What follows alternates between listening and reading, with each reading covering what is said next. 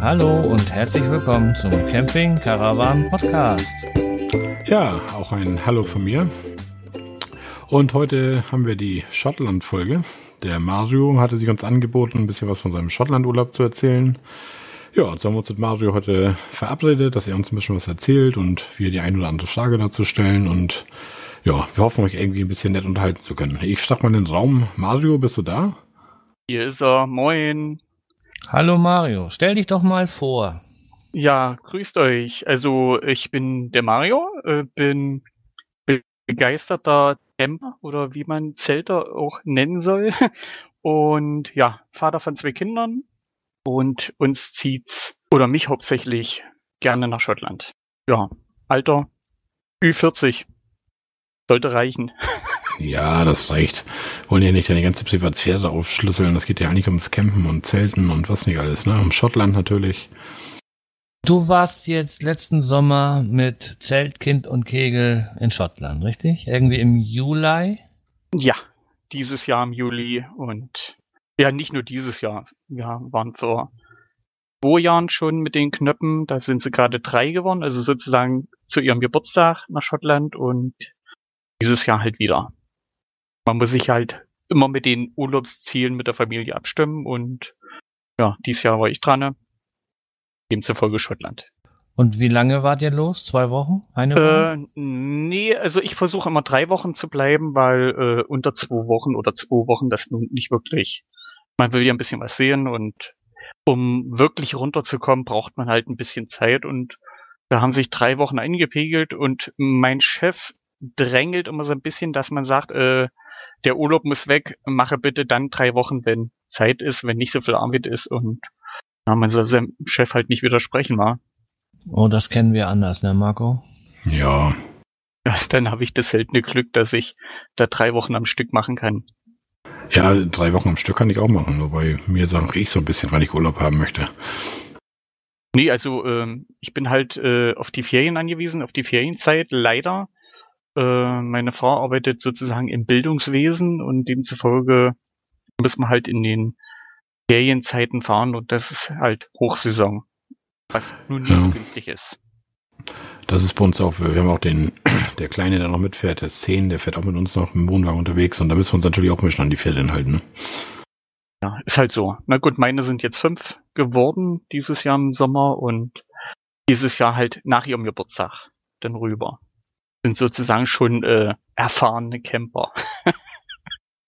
Wie geht das denn los bei dir? Wie kommst du rüber nach Schottland? Wahrscheinlich mit der Fähre, Auto und so weiter. Ähm, ja, also wir fahren immer mit einem eigenen Auto und zwar äh, hat sich das irgendwann so eingepegelt, dass das mit einem eigenen Auto wesentlich günstiger ist. Also wir haben schon mal Mietwagen gehabt oder sowas, aber wenn man zelten möchte, äh, das möchte man nicht alles mit dem Flieger hucken. Äh, man ist ja da immer an die Gepäckgrenze gebunden. Und dadurch, dass wir die Knöpfe jetzt im Schlepptau haben, hat man halt auch ein bisschen mehr Gepäck und äh, Utensilien, die man mitnimmt. Ja, eigenes Auto. Wir fahren lieben gerne von Aymuiden nach Newcastle. Das ist sozusagen nördlich von Amsterdam und nutzen die Nachtfähre und fahren dann halt nach Nordengland, Newcastle. Von dort aus sind wir halt in anderthalb, zwei Stunden, je nachdem, was der Verkehr hergibt, in Schottland. Und ja, irgendwo muss man halt schlafen. Also es gibt halt ein paar Leute, die fahren immer die kurze Fähre, Dover Calais oder solche Sachen. Aber man braucht halt von Südengland bis nach Schottland locker einen Tag. Und den Tag, ich, also ich brauche einen Tag schon, um locker bis nach Dover zu kommen oder Calais und nochmal einen Tag, äh, um dann nach Schottland zu kommen. Ja, und da habe ich dann sozusagen schon zwei Urlaubstage verballert, nur für die Hinfahrt und dasselbe muss ich ja für die Rückfahrt auch noch mal mitnehmen. Und demzufolge ist halt die Nachtferie ideal. Wir fahren tagsüber bis zur Fähre, gehen an Bord, schlafen und kommen frühs in Nordengland ausgeruht, gestärkt mit Frühstück an und sind dann 0, nicht in Schottland. Ja, das klingt doch gut. Was fällt da über den Daumen so an Preis an für ein Auto mit der Pferde? Kannst du da irgendwas sagen so? Na, das hängt von ab, wann man bucht. Also wenn man sagt, ich weiß rechtzeitig, äh, wann ich fahren möchte oder dass ich fahren will, dann könnte ich theoretisch jetzt schon buchen. Ähm, DFDS, also die Fährlinie IJmuiden Newcastle, die bieten jetzt an, du kannst jetzt buchen, bekommst ordentlich Rabatt, musst halt ein bisschen jetzt vorzahlen, glaube ich 25 Prozent. Und ich sag mal, wir sind halt äh, vier Personen mit Fahrzeug und da kannst du für 450 Euro hin und zurück mit Frühstück schon was bekommen. Da kann man ja nicht meckern. Ne? Und ich sag mal, wenn ich äh, das Stück mit der Auto, mit dem Auto fahren müsste, würde ich ja dasselbe an, also na gut, dasselbe vielleicht nicht an Sprit, aber ich müsste zumindest in, in England noch tanken, wenigstens zweimal, da sind auch locker 120 Euro weg. Irgendwo schlafen, wenn man nicht im Auto pennen will, äh, geht auch Geld drauf und die verfahrene Zeit ist halt auch nochmal, wo ich sage, äh, das ist es mir wert. Ich komme ausgeruht in, in Schottland an und ja, also ich sag mal ab 450 Euro, dann hängt es immer noch ab, was ich für eine Kabine nehme. Ob ich eine Innenbettkabine ohne Fenster oder ich nehme mir die Commodore Glas. Das nach oben ist sicherlich keine, keine Grenze. Bestimmt nicht. Ich wollte nur mal so über den Daumen hören, damit man sich ungefähr eine Vorstellung machen kann, so was sowas ungefähr kostet. Ne? Ja, also wer, wer ADAC-Mitglied ist, der kann auch noch über ein ADAC buchen. Da gibt's glaube ich, 10% Rabatt wenn man über ADAC bucht, also das bietet sich halt auch noch an, muss man halt dann grob über den Daumen selber ausrechnen, sagt, ich möchte jetzt buchen über DFDS und diesen Rabatt mitnehmen oder ich traue mich halt noch nicht, weil ich nicht weiß, was beruflich passiert oder ob ich den Urlaub überhaupt antreten kann, dann buche ich halt dann später und ja, muss man halt rechnen ein bisschen. So, und jetzt kommst du da an und dann stellst du dein Zelt auf irgendeinen Campingplatz und machst von da aus Tagestouren? Oder fährst du jeden Tag weiter und baust du jeden Abend dein Zelt wieder woanders auf? Also ich sag mal, äh, Schottland ist nicht sehr breit, aber ziemlich lang. Und ähm, eins muss man vorne wegnehmen, wenn man in Großbritannien mit einem eigenen oder mit einem Fahrzeug unterwegs ist, die Höchstgeschwindigkeit ist 112 km/h. Das ist schon mal nicht viel. Und das Land zieht sich halt. Ähm, wir haben ziemlich viel Verkehr. Also äh, es gibt nicht viele Autobahnen überhaupt in, in Großbritannien. Ist in England vielleicht schon.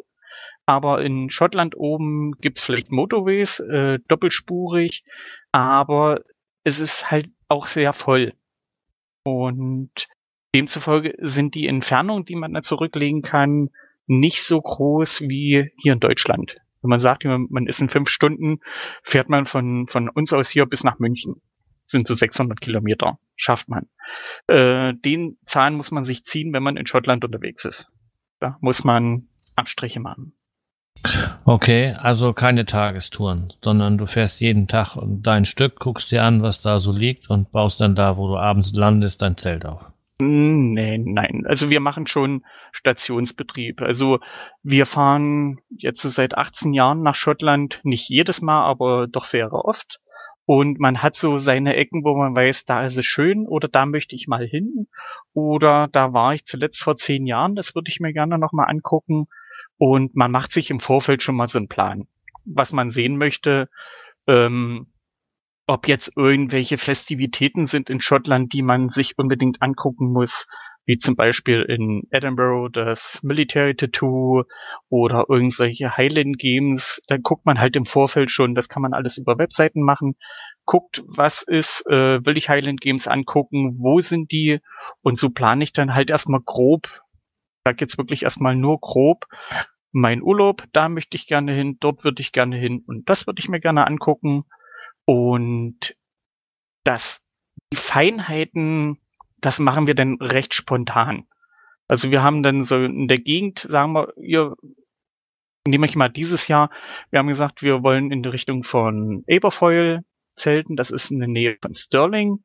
Eine relativ größere Stadt Stirling und recht hübsch.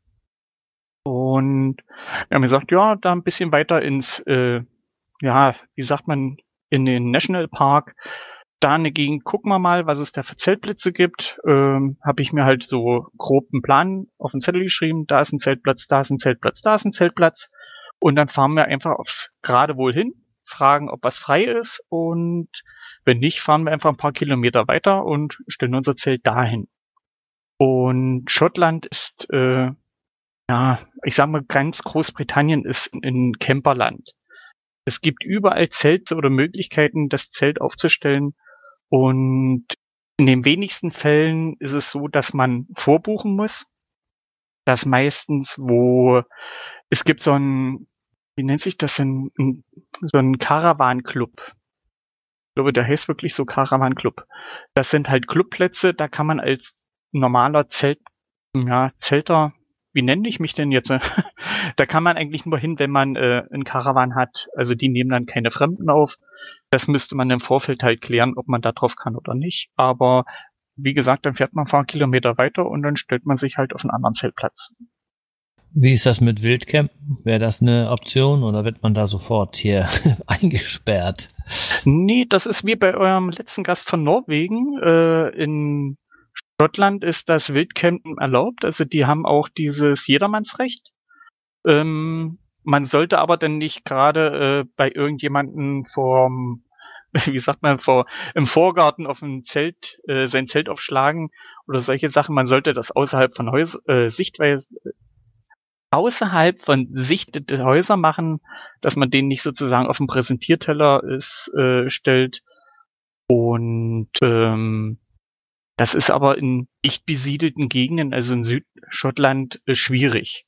Entweder sind es dann wirklich ähm, Ackerböden oder solche Sachen, wo man dann schlecht zelten kann, oder man fragt dann eben die Leute. Also das ist auch eine Möglichkeit, dass man einfach sagt, äh, ja, ich bin jetzt müde, ich kann nicht mehr weiterfahren oder äh, ist einfach alles doof. Ähm, dann hält man einfach irgendwo an, fragt die Leute und ich würde mal sagen, 50-50, dass man die Chance hat, irgendwo bei denen unterzukommen. Okay, also einigermaßen gastfreundlich. Äh, nicht einigermaßen, also ich glaube, das ist eins der gastfreundlichsten Länder, die ich bis jetzt so kennengelernt habe. Okay, das klingt doch interessant. Also ähm, da habe ich halt schon ein paar Sachen erlebt, wo ich mir dann, äh, wie soll ich sagen, wo ich mich ein bisschen geschämt habe, Deutscher zu sein. Jetzt in Anführungsstrichen.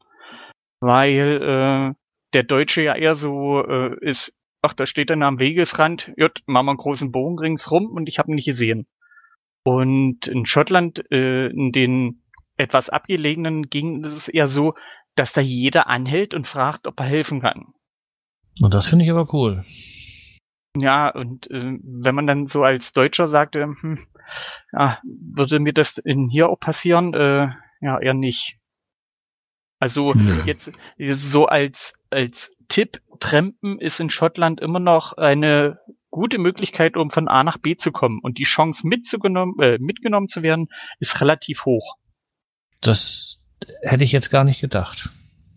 Also ich, ich kenne das noch aus meiner Jugend in Deutschland, dass das eine Möglichkeit war, aber mittlerweile halt nicht mehr. Und dort ist es in den ländlichen Gegenden durchaus möglich, Daumen hoch und äh, man wird mitgenommen.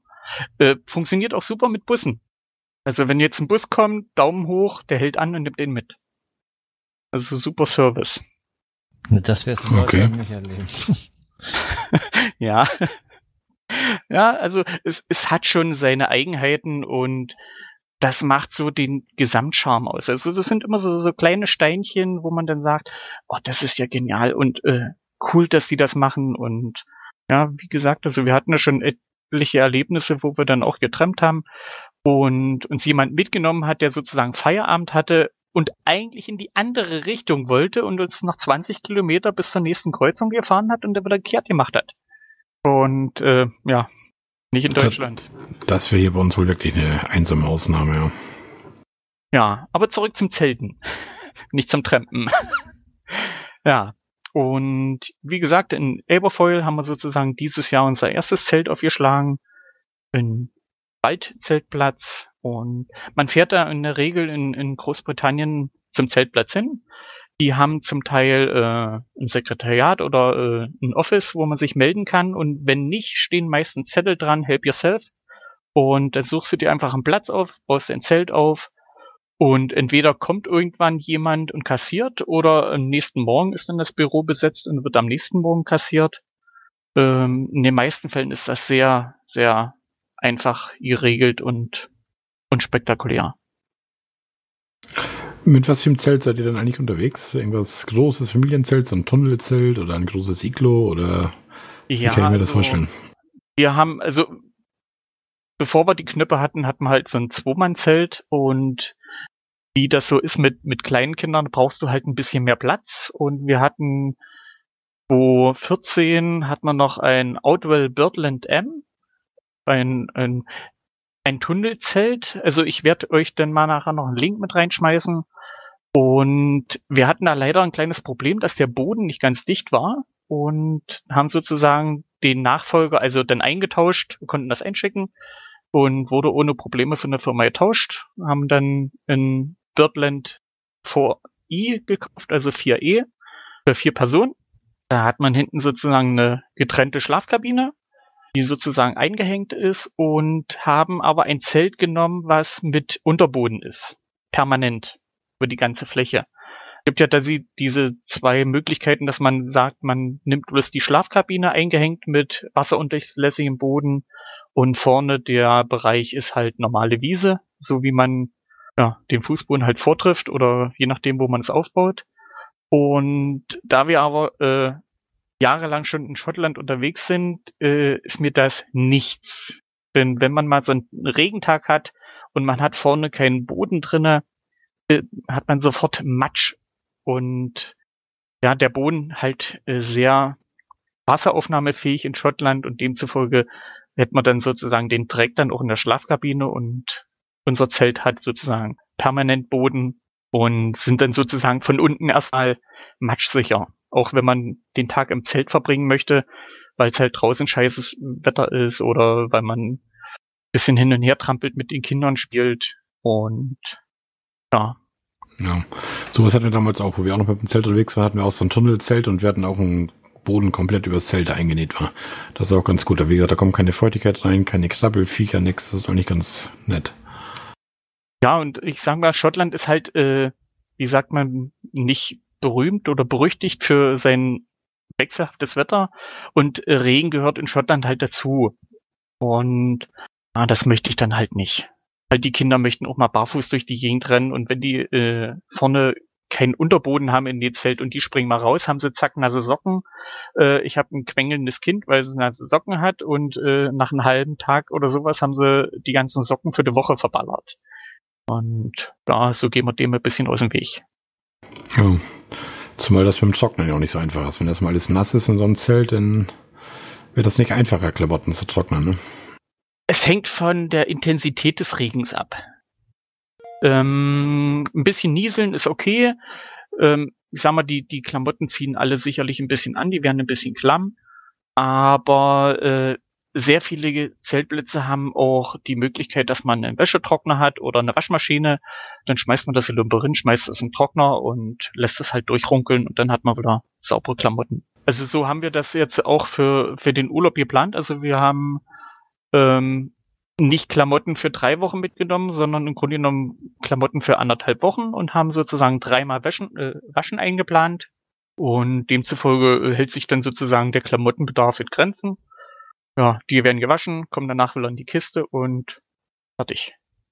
Ja, das muss man ja auch, man so lange unterwegs ist. Und wir waren jetzt auch da drei Wochen in Bayern da und ganz ehrlich, also ich habe nicht für drei Wochen 21 Unterhosen im Schrank liegen.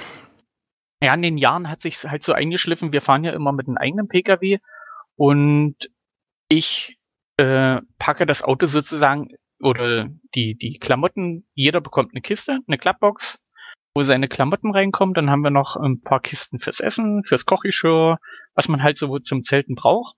Und das lässt sich halt in unserem Auto, ich, wir fahren im Urlaub mit einem VW Caddy, lässt sich hinten alles super schön reinstapeln und obendrauf kommen halt noch ein paar so Kleinigkeiten mit Tagesverpflegung, Tagesrucksack, was man so halt noch so nebenbei braucht und kann das sozusagen schön wegstapeln. Der Vorteil ist, ich kann es im Zelt auch schön stapeln. Ähm, macht sich besser, als wenn man bei einer Reisetasche oder einem Koffer, der nimmt halt doch mehr Platz weg. Und so hat man eine Klappkiste, die stellt man nebeneinander. Zack, fertig. Jeder hat sein, seine Kiste und hat so ein bisschen Ordnung. Ich denke mal, bei euch in, in Caravan oder im Hänger sieht das ähnlich aus. Jeder hat so seinen Bereich, wo er seine Klamotten hat und bei uns sind halt die, die Schränke halt die Klappkisten. Ja, genau. So eine Art kann man das vorstellen. Ja, das macht ja auch Sinn. Das kann man ja gut stapeln und gut sortieren. Wie macht ihr das denn mit der Verpflegung? Ähm, geht ihr da oft essen oder kocht ihr immer selber im oder vorm Vorzelt? Also äh, Zelt? oder wie handhabt ihr das? Äh, unterschiedlich. Also es hängt jetzt davon ab. Frühstück machen wir immer im Zelt und äh, wir nehmen sozusagen die ersten Tage hat man immer Verpflegung noch mit. Wir haben eine Verpflegungskiste. Ähm, eigentlich haben wir zwei Verpflegungskisten. Eine mit Konserven, dass man sagt, wenn man jetzt immer, wenn es mal regnet und pisst und wirklich Scheißwetter ist, dass man nicht raus will, dass man sagt, äh, wir können uns hier eine Tütensuppe warm machen oder hier ein bisschen Gulasch aus dem Glas oder solche Sachen. Und dann halt für Frühstück noch ein bisschen Müsli und ein bisschen Obst. Und ja, wenn das alles ist, wird dann regional in den Läden nachgekauft und halt das genommen, was wir dort im, im Laden bekommen. Und mittags äh, sind wir meistens nicht da und kommen erst irgendwann abends wieder. Und dann wird mittags halt entweder nehmen wir was mit, wenn wir wandern sind, dann hat man sozusagen sein, seine Verpflegung mit an Bord, ein paar Knacker oder irgendwelche Sachen, was man äh, Rucksack mit rumtragen kann, ein bisschen Obst. Und dann wird eben abends dann gegessen und da ist es wirklich unterschiedlich. Äh, haben wir Hunger, um uns äh, an der Chippy-Bude Fisch und Chips zu holen oder irgendwas anderes Leckeres? Oder, äh, na gut, Restaurant waren wir mit den Mäusen noch nicht. Die sind immer noch äh, für Fingerfood und das macht sich mit Fisch und Chips super. Demzufolge äh, eher weniger Restaurant. Es sei denn mal irgendwo, wo man ein bisschen Seafood essen kann, also Muscheln oder solche Sachen, was meine Frau gerne mag. Ja, und ich bin schon mit Fish and Chips, das reicht mir schon. Okay. Ähm, die Lebensmittelversorgung, ist das vom Preis her vergleichbar mit Deutschland? Ich weiß, so Skandinavien ist ja relativ teuer mit den Lebensmittelkosten. Hm, es ist teurer als in Deutschland. Vor allen Dingen äh, Obst und Gemüse. Also ich, ich würde mal, ohne das jetzt genau zu wissen, behaupten, dass die sicherlich 80 Prozent ihres ganzen Obst und Gemüses importieren müssen. Also sie haben schon regionale Sachen, aber ja, das ist kein Vergleich. Äh, wir haben dieses Jahr ein paar Erdbeeren gegessen. Hm, äh, unsere Erdbeersaison in Deutschland war durch, da gab es schon keine mehr und da fingen sie gerade erst an. Und die Früchte waren aber auch weit weg von denen, was wir hier in Deutschland kennen. Zumindest die regionalen. Und dann kriegt man halt in den Supermärkten Sachen aus Spanien oder solche Sachen. Ähm, ja, das macht dann preislich schon was aus. Okay.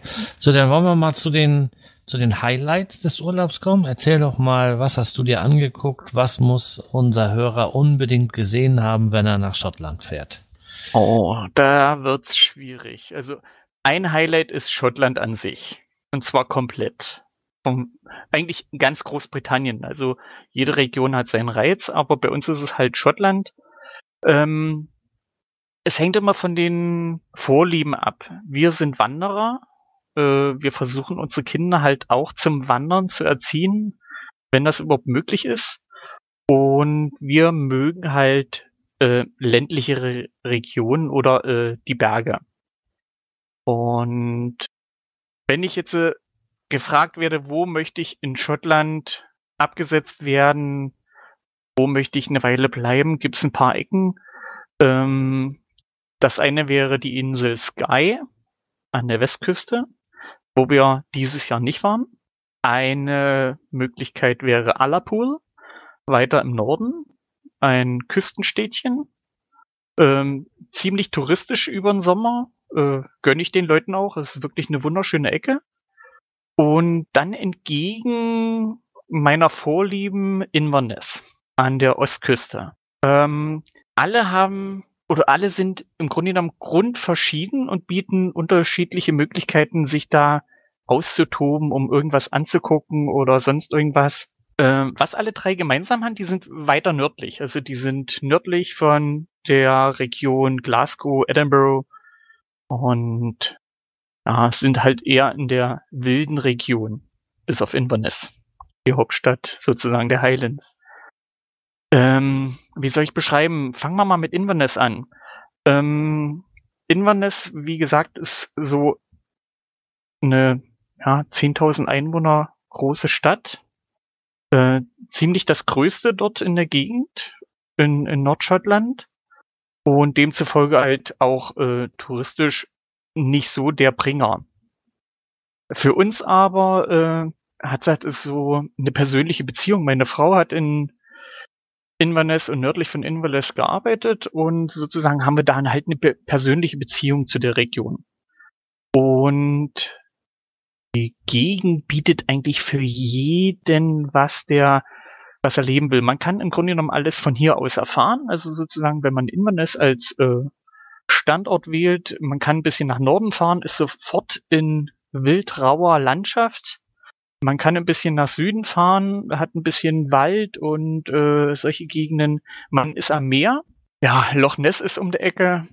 Man findet Bogen und Castles, Destillen, Golfplätze, äh, Sachen zum Ansehen, die sozusagen äh, Museen oder sowas, so kleine Sachen, also nicht große Museen. Und ja, Großbritannien bietet eigentlich generell viel Ausstellungen. Also es Ihr kennt sicherlich die, die Wegweiser auch hier in Deutschland, diese braunen Hinweisschilder am Straßenrand, hier äh, irgendwelches Landschaftsdenkmal oder solche Sachen. Die habt ihr bestimmt auch schon gesehen, wenn ihr in Deutschland unterwegs seid. Ja klar, die, die kennen man, die Dinger, ja. Und wenn man jetzt sagt, ich will in, in Schottland zehn Kilometer Straße lang fahren und ich gucke mir jedes Detail an, wo so ein braunes Schild ist, komme ich nie an. Okay, so viele Sachen haben die da? Ja gut, ich meine, jedes Dorf hat sein Kasel, so als äh, verallge verallgemeinernden Spruch. Aber äh, man kommt dann hierhin, hier ist ein Aussichtspunkt, dort ist ein Steinkreis, äh, dort ist eine Destille, äh, dort ist äh, ein Schlachtfeld, ein wichtiges, also die Schotten haben sich ja da jahrhundertelang mit den Engländern bekriegt. Und man, man kommt im Grunde genommen fast nicht vorwärts. Dazu kommt halt noch die Landschaft, dass man sozusagen, man fährt äh, eine Strecke und der Beifahrer schreit anhalten, Fotos machen. Anhalten, Fotos machen. Man ist kaum im dritten Gang, schreit der Nachbar schon wieder anhalten, Fotos machen. Ja, und dann ist der Tag rum und du hast erst sieben Kilometer auf der Uhr. Ist Schottland so sehr bergig und so, ja, ne, oder? Mitunter. Also du hast äh, die, die Lowlands südlich sozusagen gleich ähm, südlich Edinburgh Glasgow, die Linie, die Borders, die sind relativ flach, äh, ich sag mal wellig. Ganz flach nicht, es sind so leichte Dellen. Und dann hat man aber auch äh, richtig Gebirge in Schottland. Wobei das Gebirge halt die, der höchste Berg ist der Ben Nevis mit 1130 oder sowas. Schlacht mich bitte nicht. So eine Dreh rum. Das ist ja wie bei uns der Brocken hier so ungefähr 1142 aus der ist, ne? Ja, der Unterschied ist halt nur, wenn du in, in Schottland Berge besteigen willst, du fängst meistens auf Level 0 oder äh, höher als 20 Meter an. Okay. Also, äh, Beim Brocken fängst du Torfaust ab 800 an, so ungefähr, ne? Ja, ist ja nicht noch, noch ein bisschen höher, ne? 830 oder sowas? Ja, das kann sein. Ja. Und in Schottland musst du dann sozusagen, du läufst den Berg sozusagen von unten hoch. Das ist und natürlich schon eine Menge.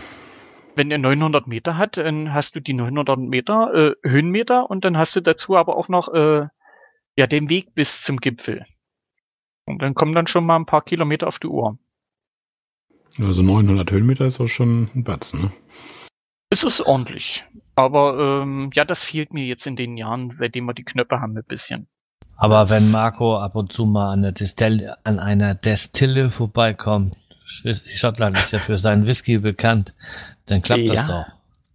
Aber Marco ist ja noch mehr der Biertrinker. Ja, Bier ist ein Thema in Schottland. Also ich liebe das schottische Bier, aber das ist ein anderes Thema. Wir wollten, glaube ich, über was selten reden, wa? Also Whisky Och, Bier weiß nicht. gehören zu Schottland. Also das ist also ich schüttel immer den Kopf, wenn ich äh, Leute treffe oder Bilder von Leuten sehen, die sagen, ich war in Schottland und kaufen sich ein Guinness. Und dann, dann schüttelt's mich immer. Wo ich sage, die kaufen sich in Schottland ein irisches Bier. Das Guinness kann ich auch hier in Deutschland trinken. Dazu muss ich nicht nach Schottland fahren. Und äh, es gibt so viele lokale Brauereien, also ich sag mal ähnlich äh, wie in Franken von der Qualität her das Bier. Äh, wirklich, also wer dunkles Bier mag, dieses Ale, oh, eine Gaumenfreude, eine Geschmacksexplosion im Mund. Wahnsinn, was die mit ihrem Bier hinkriegen. Ich lese gerade hier, 70 aktive Brauereien hat Schottland. Und äh, die bieten ja nicht nur so zwei diese, diese Fernsehbiere an, sondern die haben dann wirklich ein Angebot von sieben, acht verschiedenen Eelsorten und verschiedenen Geschmacksrichtungen. Und dazu kommt halt eben dieses äh, Fernsehbier, was man da halt in Schottland auch kriegt. In dieses Forsters und was ist nicht alles, Heineken. Das, also die, die Pubs sind schon echt in Augenschmaus. Nur alleine vom Gucken. Mensch, das sieht interessant aus. Ich muss die Seite jetzt zumachen, ich soll podcasten, aber biermäßig scheinen die was zu können, die Schotten. Das hatte ich jetzt gar nicht so auf dem Radar, muss ich sagen. Es geht immer unter, weil halt Whisky diese, diese Hauptquelle äh, der Einnahmen oder was so am, am meisten im Gesprächsthema ist. Es ist recht schwierig, jemanden zu finden, der sagt, ja, äh, ich habe auch Bier getrunken. Whisky probieren sie alle und nehmen auch sicherlich ordentlich was mit. Und ja, das Bier geht meistens ein bisschen unter. Und wenn, dann sind die meisten, die ich kennengelernt habe, die, die trauen sich nicht. Die trinken halt das Bier, was sie kennen. Dann nehmen sie halt einen Fosters oder einen Heineken, da wissen sie halt, was sie können, äh, was sie kriegen. Und äh, das sind ja dann Pilz. Und äh, das Ale ist ja doch eher in die Richtung, äh, ja, wie nennt sich das denn? Altbier? In die Richtung. Ja, würde ich fast sagen, ein bisschen. Klingt jetzt wahrscheinlich von anderen wieder auf den Deckel für, aber so ungefähr, ne? Sowas in Richtung, ja. Und dazu kommt ja noch, dass diese Ales nicht mit Kohlensäure versetzt sind, wie die Pilz. Ja. Also sozusagen den natürlichen Schaum und ich mag sowieso nicht Biere, wo ich oben sozusagen eine Blume habe, wo ich mich erst durchkämpfen muss, um ans Bier zu kommen. Und da sind die, die schottischen Biere halt doch angenehmer. Die Schaumkrone ist relativ gering und sehr feinporig meistens bei den Ales. Und wenn man im Pub ist, kann man, wenn man in Pint verlangt, also ein Pint sind 550 Milliliter, dann wird der Schaum oben runtergeblasen oder runter, die haben so ein Holz, wo sie es abziehen und das Glas wird bis oben hin voll gemacht. Also wenn man sagt, ich möchte jetzt vier Pint haben äh, und die dann zum Tisch tragen, bist du schon mal angepisst, weil die kriegst du mit einmal nicht weg von wegen wie in Deutschland, da hältst du oben einfach Finger am Rand, äh, ist ja eh nicht bis oben hin voll. Die sind bis oben hin voll. Okay.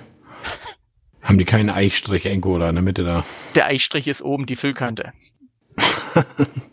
okay. Habe ich das gerade richtig verstanden? Ein Pein sind 500 und Milliliter und du hast vier Stück bestellt. Das wäre mein sicherer Tod. Na, ich meine, wenn du mit jemandem in, in, im Pub bist, äh, deine Frau, äh, ging's ja, Marco noch mit seiner Frau und äh, du gehst an die Bar und bestellst dort und willst das sozusagen für die Runde ausgeben, dann möchtest du die vier Bier ja auch zum Tisch bringen. Ja, das, das ist, stimmt natürlich. Ah, so war das jetzt gedacht. Ne? ja, das ist ja auch so ein äh, speziell britisches Ding. In den Pubs bestellt man vorne am Tresen und bezahlt gleich. Also nicht wie in Deutschland, wo dann bedient wird, sondern man bezahlt am Tresen und nimmt sein Bier mit an, an Tisch, wenn man einen Tisch hat, oder äh, bleibt am Tresen stehen, je nachdem. Und wenn man sein Bier am Tisch getrunken hat, schafft man das Glas danach wieder zum Tresen. Aber abwischen muss den Tisch nicht, das machen die dann. Nein, ne? das musste nicht. Aber äh, so, das ist so, äh, so ein, na, ich würde mal sagen, Pub Rules, also so ein, was sich eingebürgert hat, also was ich äh, halt auch übernommen habe. Ist ja auch völlig okay. Warum die Briten nicht? machen das, die Schotten machen das und ich als Gast äh, schließe mich dem einfach an. Und demzufolge äh, finde ich eine coole Regel. Also, ich sag mal, wenn man als, als Touri sich da in so einem vollen Pub mit anstellt, ist mir schon ein paar Mal passiert, dass ich dann da stand und musste halt warten, weil vor mir noch welche bedient wurden oder weil es voll ist und die gerade jemand anders bedient haben und dann kommst du halt mit den Leuten ins Gespräch und äh, ja, dann schnackt man so ein bisschen. Die wollen meistens wissen, wo man her ist, was man macht und wo man untergekommen ist und was man schon erlebt hat und so. Und dann kriegt man von denen einfach ein Pint in der Hand gedrückt und der dreht sich um und ist weg. Wo ich dann immer dastehe, äh, ja, scheiße, jetzt kannst du nicht mal Danke sagen. Und das ist mir halt schon mehrfach passiert in Pubs. Dann stehst du halt da, wie, wie, ja, wie bestellt und nicht abgeholt. Ja, ja, und das machst du dann auch und dann hast du so nach und nach äh, hat der, der Kröger ordentlich Umsatz, ne? ja, so eine Richtung. Ja, also es, es gibt schon coole Sachen, die man so übernehmen könnte. Aber mal wieder weg vom Alkohol? Leider. hin zu den Kills, oder? Ja, wir waren ja bei den Regionen, was so unterschiedlich ist. Ähm, lasst mich noch mal kurz zu Inverness kommen, was man so alles in Inverness machen kann. Also Inverness ist halt eine relativ große Stadt, man kann gut einkaufen. Die haben ähnlich wie viele oder viele britische Orte äh, noch viele kleine Läden in den Städten. Also was in Deutschland so Tante Emma Läden heißt, also die haben noch echt äh, coole, ja, wie nennt sich das denn, Marktstraßen oder äh, Läden, wo ein aktives äh, Verkaufsgeschehen ist. Das mag ich wirklich sehr. Also sie haben auch schon diese Supermarktgedöns, also riesige Einkaufstempel, aber auch noch viele von diesen kleinen Shops, wo man dann einfach mal reingeht, stöbert und guckt. Das macht sich in Inverness schön. Äh, viel Touri-Zeug halt auch noch, wenn man halt das erste Mal in Schottland ist, was man so als Nippes alles mitnimmt. Dann, äh, was in Großbritannien sehr berühmt oder äh, aktiv genutzt sind, äh, sind Charity-Shops, also sozusagen Second-Hand-Ware. Äh, sei es Lehm, äh, Lebensmittel nicht, aber hier äh, Anziehsachen, Geschirr, irgendwelches äh, anderes Gedöns, wo die Verkaufserlöse irgendwelchen Sachen zugutekommen. Entweder ein Roten Kreuz oder äh, hungernden Personen oder homeless people und was es nicht alles für Charity-Shops gibt. Und meistens gibt es in, in den Städten mehr als eins, äh, die dann auch für, für Animals, also hier für, für herrenlose Tiere sammeln oder sowas und wo die Verkaufserlöse halt dahin fließen. Und da kann man echt gute Schnäppchen machen. Also wer äh, nicht unbedingt immer auf Neuware von Klamotten oder sowas aus ist, kann dort echt cool einkaufen und vor allen Dingen auch äh, Sachen kaufen, die man in Deutschland nicht bekommt. Also gerade für Frauen, die so ein bisschen äh, ich will nicht sagen extravagant sind, aber Sachen kaufen oder anziehen, die nicht jeder trägt von der Stange. Da ist man in Schottland echt gut aufgehoben. Kann man nochmal in Inverness. Äh, Meer, man kann schön aufs Meer rausfahren, man kann Wallwatching machen oder Delfine ansehen. Mit Bootstouren oder auch vom Land. Das ist so Inverness, wenn wir dort Station machen, ist das der Ort Rosemarkie und dort speziell der Chenery Point wo die Delfine sozusagen, wenn man Glück hat, bis auf 20 Meter am Ufer vorbeikommen und dann vor einem sozusagen äh, hin und her hopsen. Also wer das noch nicht live erlebt hat, das ist echt äh, eine Augenweide und man steht dann da und staunt und genießt es einfach. Aber das ist doch bestimmt so ein Hotspot, der völlig überlaufen ist, oder? Ähm, es ist ein Hotspot, gerade für die Leute, die Delfine gucken wollen. Man sollte wissen, wann man hin will ähm, zum Delfine gucken. Also es bietet sich halt an immer High also wenn Flutwechsel ist, weil die Delfine dort auf Jagd sind nach Lachsen. Und wenn sozusagen der Chenry Point ist so, ein, so eine Landzunge, die sozusagen äh, im Mauritius reinsticht und wenn Flutwechsel ist, bricht sich dort halt äh, die Strömung. Und da halten sich die Lachse auf und demzufolge auch die Jäger, in dem Fall die Delfine. Und dort kann man dann halt die Delfine schön beobachten. Hotspot, äh, ja, was, was ist für dich ein Hotspot? Also was, was denkst du, was da an Leuten rumsteht und so Delfine anguckt?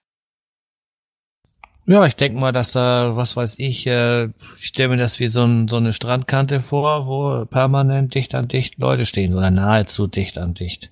Also vorne an der, an der Spitze sind dann schon Leute, also ich sag mal 30, 40 Leute. Aber ähm, dadurch, dass es eine Spitze ist, kann eigentlich jeder gucken. Und die Delfine sind ja nicht alle an einem Punkt, sondern die sind halt, äh, nennt sich das so eine, so eine Schule, die haben halt ein paar Tiere mehr und dann springen die mal links und springen die mal rechts und jeder versucht halt mit seinem Fotoapparat äh, Delfine zu fotografieren. Und da gibt's auch ähm, professionelle Delfinsichter, die dann sozusagen Fotos machen. Da kann man bei Twitter auch äh, nachsuchen. Also die machen echt geniale Fotos von den Delfinen, wenn die da ihre Sprünge machen und solche Sachen. Also es ist echt genial, die Ecke. Ja, und dann gibt's halt diese lokalen Museen, was ich vorhin schon erwähnt habe, wo irgendwelche Ausstellungen sind, die aber wirklich lokal für die Region sind. Da kann man eine Menge machen. Und dann gibt's halt viel zum Wandern. Oder spazieren gehen, je nachdem. Kurze Wanderung, lange Wanderung. Und die kann man eigentlich überall in Schottland machen. Das klingt auch sehr gut. Wir wandern ja auch sehr gerne und sowas finde ich gut, wenn man da nicht lange fahren muss, um irgendwo eine bestimmte Strecke zu haben, sondern einfach irgendwo sein Auto abstellt und eigentlich eine schöne Runde laufen kann. So ganz spontan. Also gerade für die, die gerne wandern, es gibt äh, eine Webseite, die nennt sich Walking, Holly, äh, Walking Highlands und dort haben Wanderenthusiasten ihre Wanderrouten sozusagen als Routen zur Verfügung gestellt. Die kann man sich entweder als als äh, wie sagt man Wegpunkte runterladen und dann übers Handy ablaufen oder man guckt sie sich einfach nur an, um Ideen zu haben, was kann ich denn in der Region machen zum, zum Erlaufen. Also das machen wir dann relativ oft, wo wir dann sagen, was bietet die Region, um äh, wandern zu gehen? Was kann man da sehen? Ja, und wandern, wenn wir jetzt wirklich im, im rauen Norden sind, wandern immer noch mit Papier, nicht mit äh, App oder solche Sachen, sondern da sind wir eher klassisch unterwegs, weil zum Teil äh, Handyempfang dort oben schwierig ist und GPS halt auch. Wenn das Wetter halt scheiße ist, dann kann das durchaus mal sein, dass man da nix hat. Und da macht sich Papier und Kompass halt besser. Wenn man damit um kann, ja. Also ich habe jetzt ein paar Mal schon mit dem GPS gerade beim Wandern im Wald einmal mit so einer Frauengruppe getroffen. Die hatten ganz schlau eine Karte mit, aber die wussten überhaupt nicht, wo sie sich gerade befinden auf dieser Karte. Dann hilft dir eine Karte natürlich auch nicht. Und im Harz hatten wir jetzt auch welche, die hatten sich völlig verlaufen. Die wussten einfach auf der Karte nicht mehr, wo ist gerade mein Standort. Und dann kann man natürlich schön auf sein GPS gucken, auf sein Garmin und sagen, pass auf, da und da steht ihr. Also das ist auch nicht einfach, einfach mit Karte durch den Wald laufen und so. Da kann man vielleicht ein paar Straßen entlang laufen. Aber sobald das da losgeht, wo keine Straßenschilder mehr stehen, sondern wirklich nur noch Wege und so, dann wird das auch ein bisschen spaßig, ja, ne? Na gut, ich sag mal so, wer in Schottland in, ins Gelände wandern geht, der kann damit umgehen. Ansonsten wird er da nicht durch die Gegend trampeln. Weil, äh, wenn man halt ein paar Kilometer oder ein paar Meter gelaufen ist und die Straße nicht mehr sieht, hat man eben nur noch Landschaft. Hügel, Berge, ähm, Täler. Und wer sich halt so nicht orientieren kann, sagen hier das Norden, das ist Süden, der ist da schon mal viel am Platz. Also die, die Wanderwege sind nicht wie in Deutschland ausgeschildert, hier der rote Weg, da musst du da lang laufen oder wir laufen heute das Eichhörnchenwegchen lang oder solche Sachen, sondern das sind eher, äh, wenn man in der Landschaft ist, halt Trampelspuren. Und die können mittendrin mal aufhören und fangen irgendwo wieder mal an je nachdem, was der Untergrund hergibt, wenn das halt äh, felsig ist, dann sieht man halt nicht mehr, wo es lang geht. Und man muss sich schon ein bisschen äh, orientieren können. Also das sollte man dann schon abkönnen. Ja. Okay, das klingt ja auch interessant. Denn. Ja. Die andere Region Alapul, die ich euch vorhin erzählt hatte, ist so auch ein Küstenstädtchen, auch mit Meeresanschluss der Zeltplatz direkt am Wasser und zweimal am Tag kommt sozusagen so eine Fähre vorbei, die äh, im Allerpool anlegt und dann rausfährt zu den äußeren Hebriden und liegt schön eingerahmt von Felsen links und rechts, ähnlich wie in Norwegen, halt nur nicht so hoch. Und ja, die, der Meeresarm, Ausgang gen Westen, man kann dann sozusagen die Sonne untergehen sehen. Viel äh, Landschaft ringsrum auch äh, wenn der Ort relativ touristisch ist, verläuft sich das halt in der Pampa und man trifft dann halt nicht mehr so viele Leute. Man fährt ein paar Kilometer raus und äh, fängt dann hier auf dem Berg an zu laufen oder da den Weg lang zu laufen oder läuft irgendwo an der Küste hin und her. Also bieten sich unzählige Möglichkeiten. Die haben noch relativ ähm, paar Waldgärten würde ich das nennen. Also ich denke mal, das sind alte äh, Gärten von, von irgendwelchen Herrenhäusern, die dann sozusagen äh, halt ihre, ihre Gärten angelegt haben mit verschiedenen Bäumen aus äh, aller Herren Länder und die jetzt halt schön beschriftet sind. Da stehen Mammutbäume, die sind da 60 Meter hoch und solche Sachen. Ähm, da sind wir gerne mit den Kindern halt auch unterwegs, weil die dann gucken können, die Bäume sehen alle ganz unterschiedlich aus. Und dann wird dann eben die raten, aus welchem Land kommt der Baum. Und das ist halt so ähm, bisschen auch das Interesse. Erkennt man den Baum oder hat man eine Ahnung, was das sein könnte? Aus, aus welchem Erdteil kommt denn dieser Baum, den die da hingepflanzt haben? Und ja, das ist so ein bisschen Wechselspiel. Und dann gibt's halt überall Wasserfälle. Also wer auf Flüsse und Wasserfälle steht, ist in Schottland generell richtig. Wasserfälle, Flüsse, Berge, Meer, das ist ja alles in einem, ne? Ja, also wir waren halt schon in Irland und Irland ist relativ schön, äh, wenn man an der Westküste ist. Und ich habe immer so, wenn ich gefragt werde, wie, wie ist denn Irland im Vergleich zu Schottland? Dann sage ich immer, du musst dir vorstellen, Irland ist super schön. Und in Schottland kriegst du dazu immer noch einen Wasserfall. So als Vergleich. ja. Ja, und es gibt wirklich überall Zeltplätze. Also wenn man sagt, ja, mir gefällt's hier nicht mehr, äh, wir fahren einfach weiter und gucken einfach, wo wir uns hinstellen können, dann fährt man einfach weiter und sucht sich einen neuen Zeltplatz. Also Zeltplätze sind Campingplätze, ne? Oder? Ja. Also ihr könnt aber mit äh, beim Wohnwagen hinfahren quasi. Ja, also Zeltplätze sind generell auch für, für Caravans und Wohnmobile äh, nutzbar. Umgedreht ist es eher anders. Also weiter oben im Norden sind die Caravanplätze relativ selten. Das ist eher so in den Ballungsgebieten oder in den Gebieten, die, die haben halt einen höheren Standard, diese Caravanplätze von dem Caravan Club. Die sind dann schon eher so oberes Preissegment und dann aber auch von der Ausstattung in der Richtung. Okay. Hätte ja sein können, dass die jetzt da wirklich nur Zeltplätze haben, weil es viele Leute mit Zelt gibt in Schottland, die so durch die Länder reisen oder so. Dachte ich jetzt. Aber dann sind das ganz normale Campingplätze in der Art, wie wir sie ja auch kennen. Da stehen Wohnwagen, Wohnmobile, Zelte und so weiter, alles gemischt. Na, die haben sie denn, also die sind meistens dann räumlich getrennt. Die haben ein Areal, wo Zelte aufgeschlagen werden und ein Areal, wo Wohnwagen und Dings stehen. Zum Teil aber auch äh, deswegen, weil die ja äh, Wasseranschluss oder je nachdem Stromanschluss haben wollen. Die haben halt den, den ganzen Platz dann nicht äh, strommäßig erschlossen, sondern eben einen Bereich, wo sie sagen, hier Wohnwagen dorthin stellen bitte, äh, Zelte bitte auf den Flächen, wo kein Elektrikhook ist. Es sei denn, ich miete halt einen, einen Zeltplatz mit Stromanschluss, dann kann ich mich halt dort auch hinstellen. Aber in der Regel sind die ein bisschen getrennt.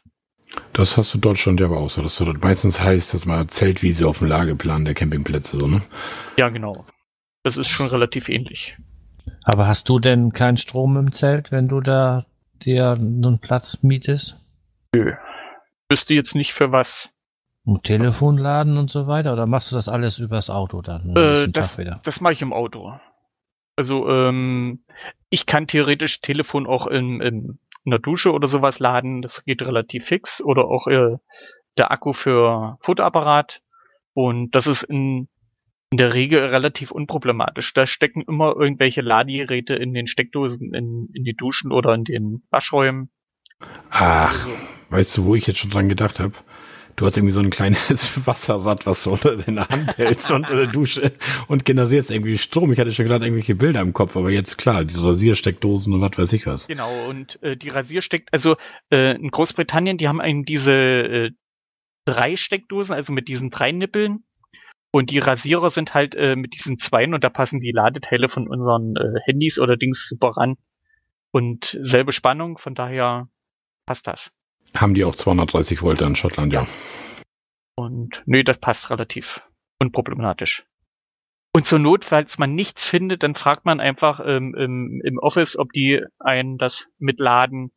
Das haben wir auch schon ein paar Mal gemacht, wo es denn, ja, wo es nicht ging oder wo sozusagen alles besetzt war und ich wollte unbedingt nochmal telefonieren oder sowas. Dann habe ich im Office gefragt, äh, könnt ihr mal hier bitte ranstöpseln für eine halbe Stunde, dass ich nochmal telefonieren kann. Und das ist in der Regel ist das alles kein Problem. Die Dinger ziehen ja auch keinen Strom. Aber wenn du ja mit so einer, so wie die großen Wohnmobile und so, wenn die da im Sommer mit ihrer Klimaanlage kommen und ihren Kühltruhen und so weiter, das ist natürlich eine andere Hausnummer, ne? Ja, wobei du in Schottland relativ selten eine Klimaanlage brauchst. Also relativ. Eher ein Wäschetrockner. ja, aber ich meine, da so viel Platz werdet ihr ja nicht in euren Fahrzeugen haben, dass ihr noch einen Trockner mit rumfahrt, oder? Nein, natürlich nicht. Ah. Wobei es nicht ausgeschlossen, also wir haben auch diesen Sommer äh, ein paar Mal die Klimaanlage anmachen müssen, weil es einfach zu heiß war im Auto. Und ja, das, das gibt's halt auch. Du hast doch noch so eine dritte Region erwähnt. Äh, was hat man? Allerpool, Inverness und die, die Isle of Skye. Ähm, die Isle of Skye, also ist eine Insel, die man sozusagen früher nur mit Fähre erreichen konnte und mittlerweile seit den ja, Mitte 80ern ist eine Brücke gebaut worden, kann man mit Brücke drüber fahren. Äh, damals war die noch pflichtig, mittlerweile ist sie kostenlos. Und ja, das ist auch so ein System, was ich relativ finde. Die haben sozusagen gesagt, wir bauen eine Brücke und äh, ihr müsst so lange Maut zahlen in eine Richtung, bis die Brücke bezahlt ist und danach wird sie frei für jedermann. Und das war irgendwann in den 90ern gewesen, wo wir dann rübergefahren sind, denken, ups, hier war da früher ein Mauthäuschen. Ja, dann war die Brücke dann frei. Und die Isle of Skye ist eigentlich Deutsch oder die liebste Insel der Deutschen. Wild, romantisch äh, und das, was wahrscheinlich der Deutsche sich von Schottland erträumt. Ja, wie, wie beschreibe ich Isle of Skye? Ja, eine wunderschöne Insel. Das Für ist zu wenig. Das ist zu wenig. Gut, was wollt ihr denn hören? Äh, die Isle of Skye hat ein relativ geiles Felsmassiv, nennen sich Cullins. Ähm, die einmal in die Red Cullins und die Black Cullins geteilt sind, also zwei verschiedene Massive, die sozusagen durch ein breites Tal getrennt sind und auch farblich äh, unterschiedliches Material haben. Und äh, die Collins werden auch genommen, um oder die nutzen Leute, die sich für äh, Alpentouren vorbereiten. Die, haben relativ schroffes Gebirge, wo man auch nur mit Seile und solche Sachen, die, die äh, ja, wie nennt sich das denn, Tops, diese Bergkuppen erklimmen kann, aber auch halt äh, Sachen, wo man dann einfach hochläuft. Dort von oben sozusagen die Inselwelt überblicken kann. Also für uns ist es halt eine tolle Insel, weil man, wenn man so einen Berg bestiegen hat, man, man sieht äh, das Meer ringsrum. Man, man kann, wenn man Sicht hat, meilenweit gucken. Man hat eine geniale Sicht, bietet wirklich alles Wasser, Berge, Aussicht und Ruhe. Man ist, wenn man so eine Berg macht, relativ äh, allein unterwegs. Also in den Tälern sind halt ein paar mehr, aber diese, diese Berge besteigen, da ist man dann äh, bis auf ein paar Ausnahmen relativ allein unterwegs und es ist, äh, ich weiß nicht, wie man, wie man das beschreiben, wer, wer nie Bergwandern war, den kann man das eigentlich nicht rüberbringen, weil das ein Gefühl ist. Das muss man selber erlebt Was, haben und gesehen haben wahrscheinlich, ja. Ja, also gerade diese, diese karge Landschaft, also der Norden ist relativ umlos, wenn nicht gerade für äh, Baumindustrie genutzt wird.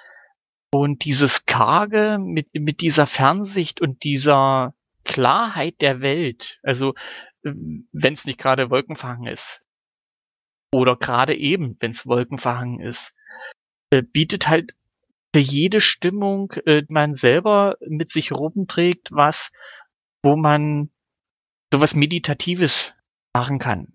Einfach nur bei sich sein. Ich wandere erstmal auf dem Bau, äh, Berg und äh, werde halt eben schon physisch na, wie sagt man, ihr braucht nicht, aber äh, ich muss mich halt anstrengen, um da hochzukommen. Ich laufe den von unten nach oben und dann bin ich halt mit meinen Gedanken alleine und dann habe ich eben diese Klarheit im, im der Weite um, mich herum, wo ich denn da sage, ja, jetzt stehst du hier Mutterseelen alleine mitten in einer, im, im Nirgendwo und ja, ist schwer zu beschreiben. Also gerade die Möglichkeiten, dass man in Sky äh, überall irgendwo auf den Berg hoch kann oder äh, Steilküste hat, wo dann sozusagen die, die Felsen 50 Meter senkrecht nach unten fallen. Äh, ja, es bietet für alle was. Und dann hat man zum einen diese, diese Postkarten-Wettertage, wo dann strahlend blauer Himmel und äh, Fernsicht zum geht nicht mehr. Und dann habe ich den nächsten Tag Wolken, die bis auf den Fußboden hängen wo ich nicht mal sehen kann, äh, Mist, da bist du doch gestern hochgelaufen. Ich sehe nichts mehr. Wenn ich den Finger ausstrecke, berühren meine Finger die Wolke und es läuft gleich Wasser raus. Okay, ja. Äh, also diesen, diesen Wechsel der, äh, der Stimmung ist einfach krass und wer, wer sowas nicht mag, ist da schon echt fehl am Platz. Und gerade wenn man dann auch ähm, in der Gegend unterwegs ist und das Wetter schlägt halt um, weil man ist an der Küste. Es kann durchaus passieren, dass man sagt, äh, ich starte bei, bei Sonnenschein auf dem Berg hoch. Ähm, ja, man hat die Wetter-App nicht äh, kontrolliert, wie es Wetter werden soll. Und dann bin ich halt auf dem Weg nach oben und äh, ja, auf immer zieht's zu. Und das kann durchaus passieren, dass es dann im Juni oben auf dem Berg nochmal schneit oder solche Sachen. Müsst ihr euch jetzt anschwindeln, was so breitengradmäßig ist, wie hoch wir in Schottland da sind. Aber es sollte sich irgendwo in der Dreh Norwegen, schon Mittelnorwegen befinden. Also kann es da durchaus schon noch mal schneien, wenn man halt oben auf dem Berg unterwegs ist. Aber man merkt richtig, dass du völlig Schottland verliebt bist. Ja, ich möchte da beerdigt werden. Und wann geht's das nächste Mal dahin? In zwei Jahren wieder. Nächstes Jahr ist ein Deutschlandurlaub wieder mit Zelt unterwegs und das Jahr oder das Jahr drauf äh, werde ich sicherlich wieder nach Schottland. Und wie das halt so ist, man, wenn man mit den Kindern unterwegs ist, äh, Tochter 2 hat sich sozusagen schon ein Castle ausgesucht, waren halt äh, unterwegs. Die Kinder haben jetzt, oh, wir wollen uns noch ein Schloss angucken. Und was wir nicht wussten, ist, dass dieses Schloss pinkfarben ist oder rosafarben ist. Und wir sind dann Oh. nicht, nicht so grell, sondern dezentes Pink. äh, ja, es ist, das Castle nennt sich Craggy War Castle. Äh, wenn du nebenbei mal googeln willst oder bei Flickr suchen, es ist ein wunderschönes Märchenschloss, gerade für Mädchen.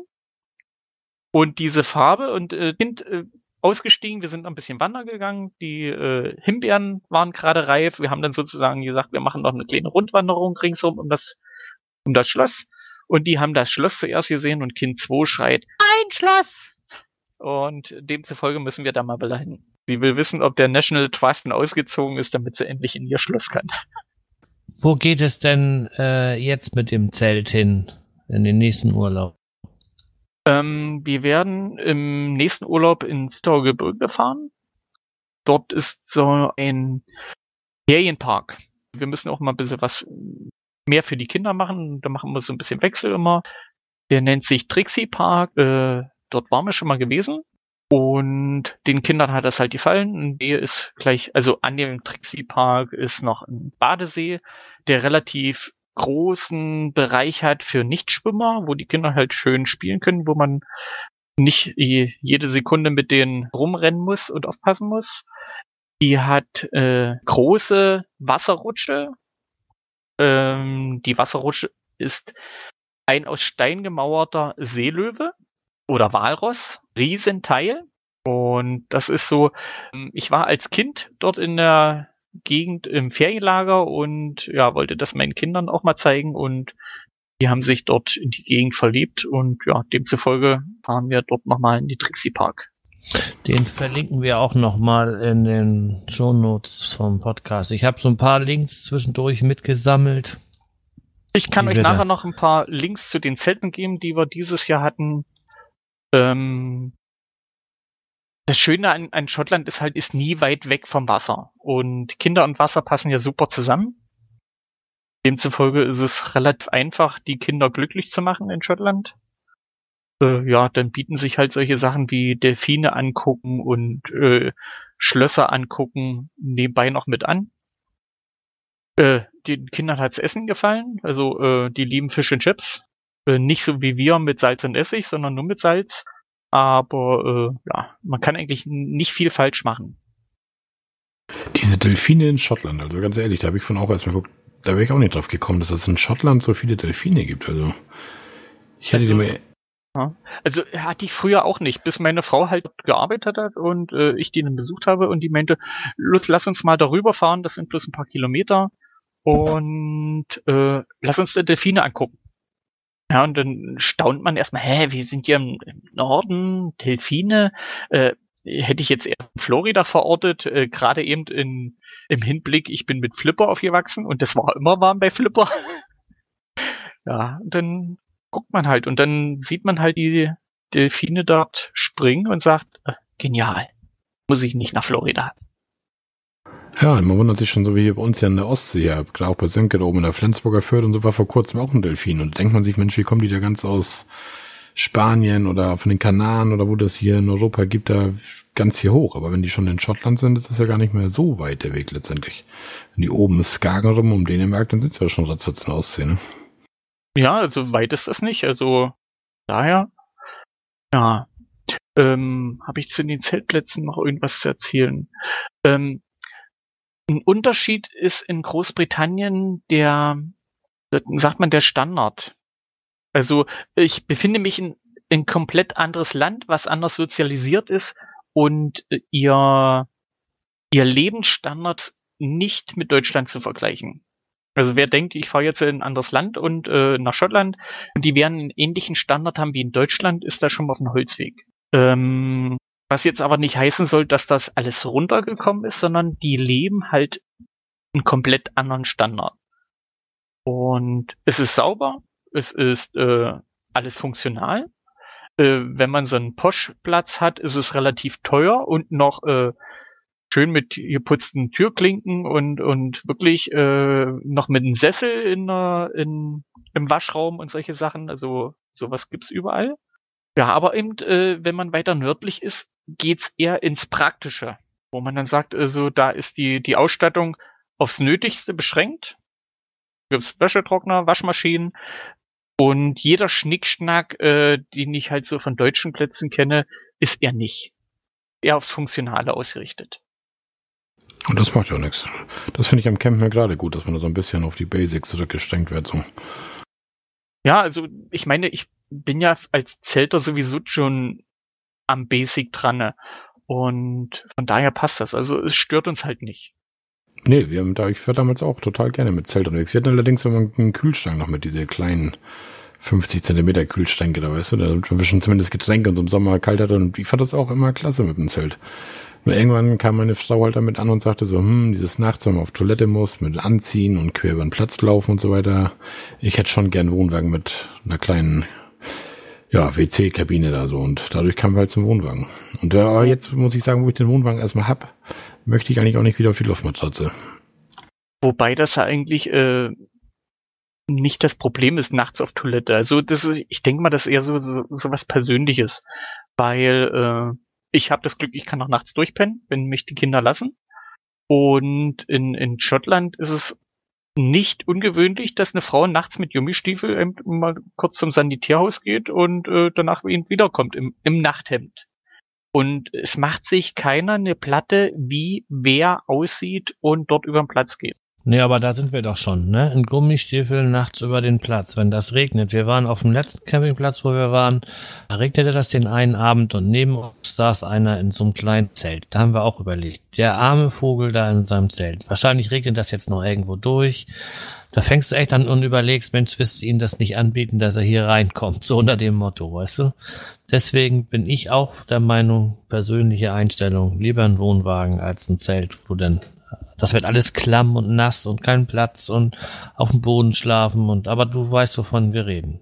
Ja, ja. Das, ähm, hiermit denn, ich habe ja heute schon ein bisschen drüber nachgedacht, wegen zu erzählen und wir haben uns auch schon mal Gedanken gemacht, wie das wäre, wenn wir jetzt älter werden, also noch älter, als wir jetzt schon sind. Ähm, was denn für uns in Betracht kam oder käme, ein Wohnwagen oder ein, ein Wohnmobil. Und da würde ich jetzt für uns, wenn wir sagen, wir bleiben bei Schottland als Urlaubsziel, eher einen Wohnwagen vorziehen, weil man eben in Schottland mobil sein muss. Äh, wenn ich mit einem Wohnmobil unterwegs bin, habe ich Einschränkungen, zum Teil was Passstraßen angeht, dass ich die mit den Wohnmobilen nicht fahren soll. Und äh, wenn dort schon steht, bitte nicht dort langfahren, haben die die Schilder nicht äh, aus Jux und Dödelei aufgestellt, sondern die haben sich da wirklich was gedacht, weil zum Teil halt Haarnadelnkurven sind und äh, man ist nicht alleine auf der Straße und äh, man hat dann gerade im, im Gebirge, Passstraßen, keine Möglichkeit, äh, nach links und rechts auszuweichen, es sei denn, man möchte unbedingt hier gleich 80, 90 Meter freien Fall erleben. Und Gut, mit dem Wohnwagen, äh, mit dem Anhänger möchte ich dort auch nicht hochfahren.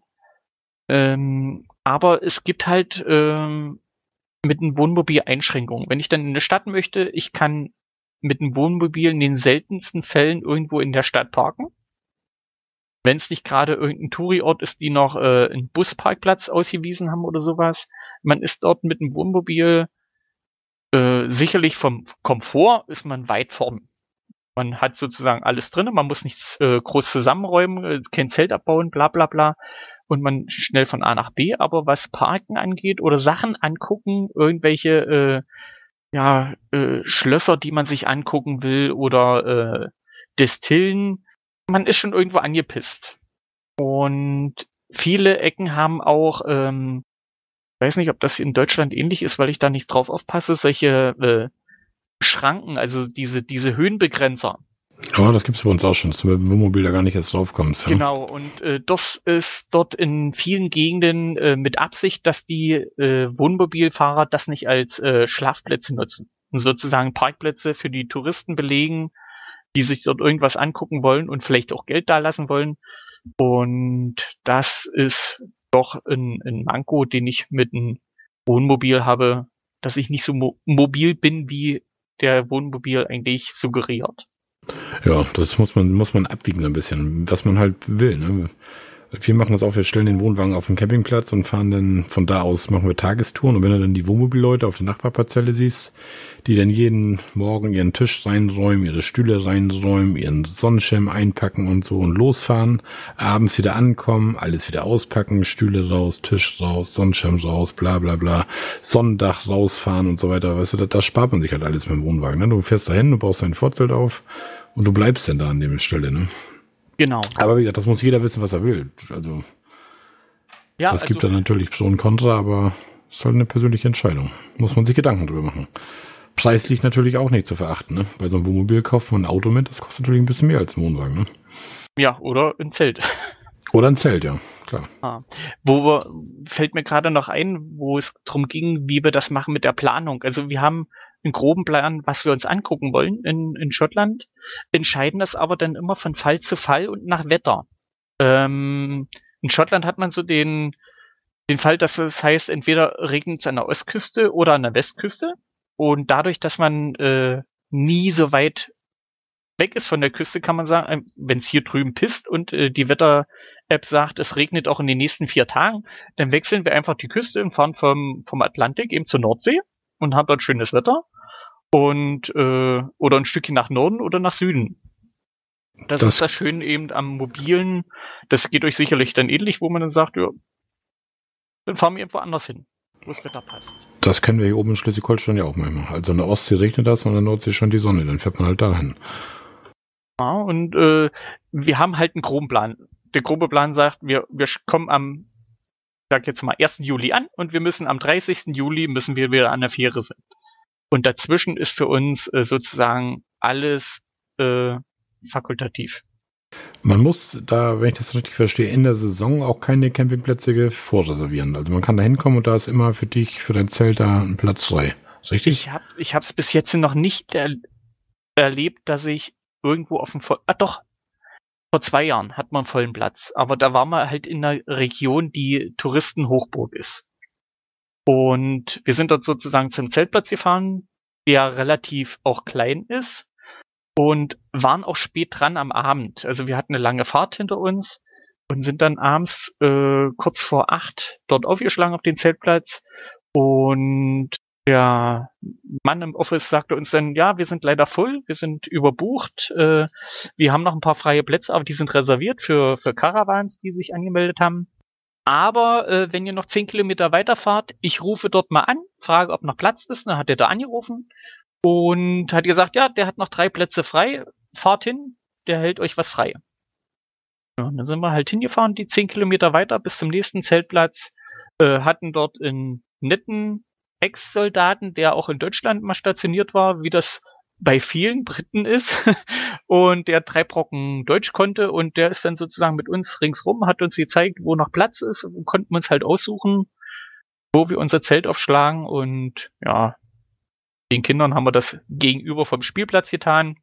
Beste Platz ever. Kinder sind früh aufgestanden, Zelt aufgemacht und gleich erstmal auf den Spielplatz. Und ja, abends kriegt man die halt nicht rein. Ja, ist auch schön, wenn die Kinder unterwegs sind. Ja, und was, was mir jetzt gerade noch so einfällt, ist, ähm, dadurch, dass wir in Schottland so weit im Norden sind, wir waren ja dieses Jahr im Juli da, ähm, ging die Sonne erst 22.30 Uhr unter. Das heißt also, man hat ewig lange Sonne am Himmel Also man kann wirklich bis spät abends unterwegs sein und es wird ja nicht gleich dunkel, wenn die Sonne untergeht. Also es ja, geht schon wirklich in Richtung Norwegen, wo das ähnlich ist mit ewig lange Sonne und Licht.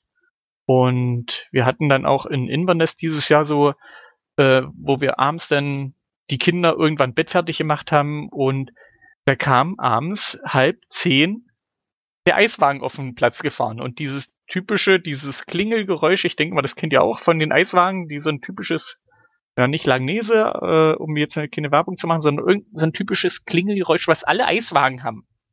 Ja, kennt man. Und, Definitiv. Und äh, wir saßen dann da und haben überlegt, das ist doch total beknackt. Der Typ hätte doch vor zwei Stunden kommen können. Es ist halb zehn, der wird doch hier kein Eis mehr los. Pustekuchen. Der ist über den Platz gefahren, hat alle 50 Meter angehalten und wurde nicht umlagert. Alle Leute haben dann sich abends halb zehn noch ein Eis geholt. Und äh, jetzt haben wir uns dann sozusagen am zweiten Abend äh, kam der mit Eis vorbei. Los, jetzt ziehen wir auch noch mal los. Die Kinder noch mal hin, die haben ja den ersten Abend dann schon die gequengelt, wir wollen auch ein Eis. Ja, dann sind wir dann jeden Abend, wenn der Eiswagen kam, haben wir dann gewartet, das Klingeln kam und dann sind die Kinder schon losgepiest. Ja, wenn der nachmittags rumfährt, dann sind die Leute alle auf Sightseeing-Tour, abends sind sie da, da macht er sein genau. Geschäft. Aber ähm, da muss man sich erstmal dran gewöhnen. Abends halb zehn kommt der und verkauft da echt noch tierisch Eis auf dem Zeltplatz. Also, es war äh, so vom Gefühl her, in Deutschland würde sowas nicht passieren. Da ist halb, halb zehn, der macht Krach auf dem Platz. Also, da ist doch die Schranke in Deutschland schon zu. Teilweise ja, ja. Ja, da haben die Rentner ihre Gartenzwerge schon reingeräumt. Ja, das meine ich. Und das ist halt nicht so in, in, in Schottland, wo dann abends die Kinder um zehn noch auf dem Spielplatz rumtoben. Also äh, die Sonne ist ja noch nicht mal untergegangen. Ja? Und äh, ja, und kein Schwein regt sich auf, dass die Kinder danach bolzen über den Platz und spielen. Es ist relativ zwanglos und harmonisch. So, ich denke, unsere Hörer werden jetzt nächstes Jahr alle nach Schottland fahren. Naja, die paar Hörer, die wir haben. Nächstes Jahr können sie machen. In zwei Jahren hätte ich bitte ein bisschen mehr Platz wieder. Und die andere Hälfte fährt ja nach Norwegen wahrscheinlich. Gerne. Und ja, noch ein paar sind da überlegen, auszuwandern nach Costa Rica. Wir haben ja immer interessante Gäste hier, denke ich. Ne? Ja, ja, die Geschichte habe ich immer schön mit mitgehört. Fand ich richtig interessant. Ja, da ja. kommt auch relativ kurzfristig noch eine Fortsetzung. Genau, da ist cool. schon was in Arbeit. Noch ein Tipp für alle, die nach Schottland fahren. Es gibt in fast jedem kleinen Dorf eine Touristeninformation. Wer äh, sich seinen Urlaub nicht durchplant von A bis Z, was er wann wie anguckt und wann wie abfahren will und was er sehen möchte. Und relativ spontan ist, besucht die Informationen und holt euch dort sozusagen hautnah Infos für die Region mit vielen kostenlosen Broschüren, Wanderwegen und solchen Sachen, was man braucht. Und helfen einem auch, die nächsten Zeltplätze zu finden, wenn man sich selber nicht behelfen kann oder B&Bs oder sonstige Unterkünfte. Dafür sind die Touristeninformationen da und das funktioniert super. Ein wirklich klasse System und äh, ja, kann ich jedem nur empfehlen.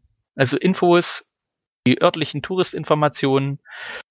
Wer vorhat, viele Schlösser zu besuchen oder Castles oder solche Sachen, die Eintritt verlangen, Dort gibt es in Großbritannien und Schottland einmal den National Trust. Das ist so eine Foundation, die sich sozusagen um halt um Schlösser kümmert und Parks und Gärten. Ich habe ganz vergessen, Schottland hat wunderschöne Gärten an den Schlössern. Wer auf Blumen und, und Landschaftsgestaltung abfährt, echt ein Augenschmaus. Und die sind dann meistens kostenpflichtig und dann gibt es noch den Explorer Pass. Das ist ebenfalls ein ähnliches Passsystem, wo man dann sagt, man kauft sich äh, in der Zeit von, was weiß ich, fünf Tagen äh, oder an zehn Tagen fünf Tage mit freiem Eintritt. Äh, der Pass ist zum Anfang vielleicht vom Preis her äh, ein bisschen teuer, wenn man das so äh, erstmal über, überfliegt, aber wenn man dann die einzelnen Eintrittspreise addiert, kommt man auf wirklich massig Einsparungen und dann kann man sagen, ja gut, äh, ich mache heute eine Castle-Tour, ich gucke mir halt drei Castles nacheinander an, kann da zwischendrin zwischen der Landschaft noch rumfahren und was angucken und habe dann sozusagen nach drei Castles den Eintrittspreis oder den, den Kaufpreis für diesen Pass will er drin und jedes weitere Castle oder Schloss und Garten ist sozusagen dann für Umme. Ja, das ist auch nochmal ein schöner Tipp für Leute, die sowas sich anschauen möchten. Und, und ich denke, ja. Ich denke mal gerade für, für Leute, die das erste Mal da sind, die sich dann wirklich jedes Schloss angucken, gerade das Edinburgh Castle, ähm, ich glaube, der, der Eintrittspreis pro Nase liegt jetzt bei 14 Pfund ungefähr, müsste jetzt schwindeln. Und äh, der Pass kostet, glaube ich, 30 Pfund für, für einen Monat. Ja, wenn man sozusagen zwei Castles anguckt von der Preiskategorie, hat man den Kaufpreis drin und jedes andere ist nachher dann sozusagen kostenlos. Sollte ein Hörer tatsächlich da auf die Idee kommen, nach Schottland zu fahren, so darf er sich an dich wenden, wenn er noch so die eine oder andere Frage hat und im Netz nicht fündig wird? Äh, da würde ich gerade das Netz empfehlen und zwar das www.schottlandforum.de, also ohne Bindestrich. Dort bin ich eigentlich schon seit Anbeginn aktiv. Eine super nette Community, die Tipps zu alles haben. Wir haben dort Deutsche, die in Schottland wohnen, Deutsche, die in, in Schottland arbeiten, äh, viele, die seit Jahrzehnten in Schottland Urlaub machen. Und wer dort nichts findet an Tipps oder Hilfe, äh, dem ist wahrscheinlich auch so nicht zu helfen.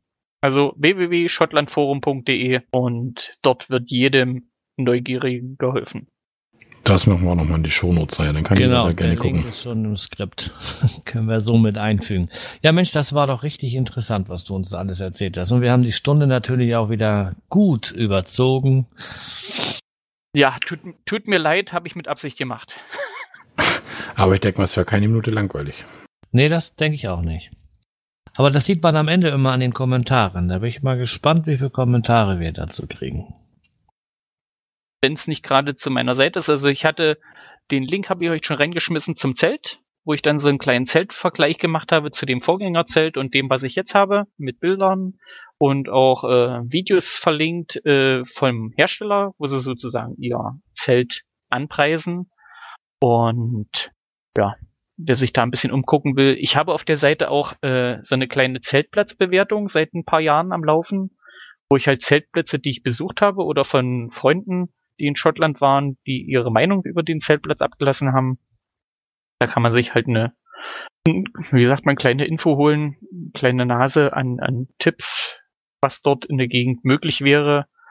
Und gibt halt auch zu jedem Ort äh, eine lokale oder eine Webseite vom National Trust oder von der Region, die Ausflugstipps bietet, weil äh, Schottland ist ein Urlaubsland gerade für diese Individualtouristen dort unterwegs sind.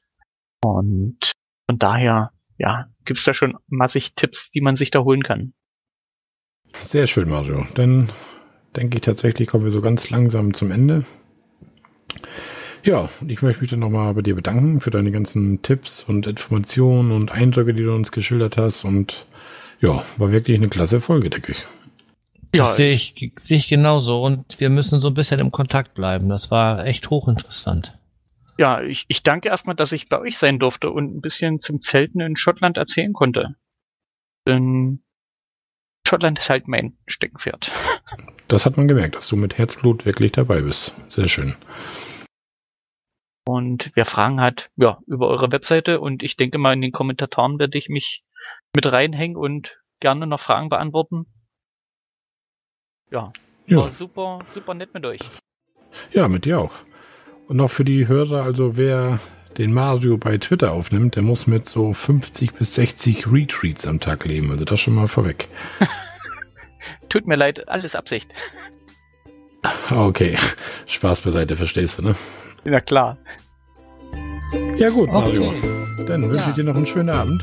Ja, ja wünsche ich euch auch. Und wir lesen uns und so weiter. Ne?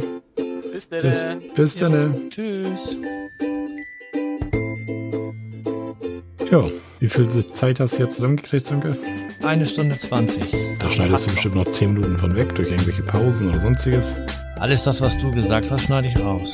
Was ich gesagt habe. Ja, klar. Ah, du Strolch.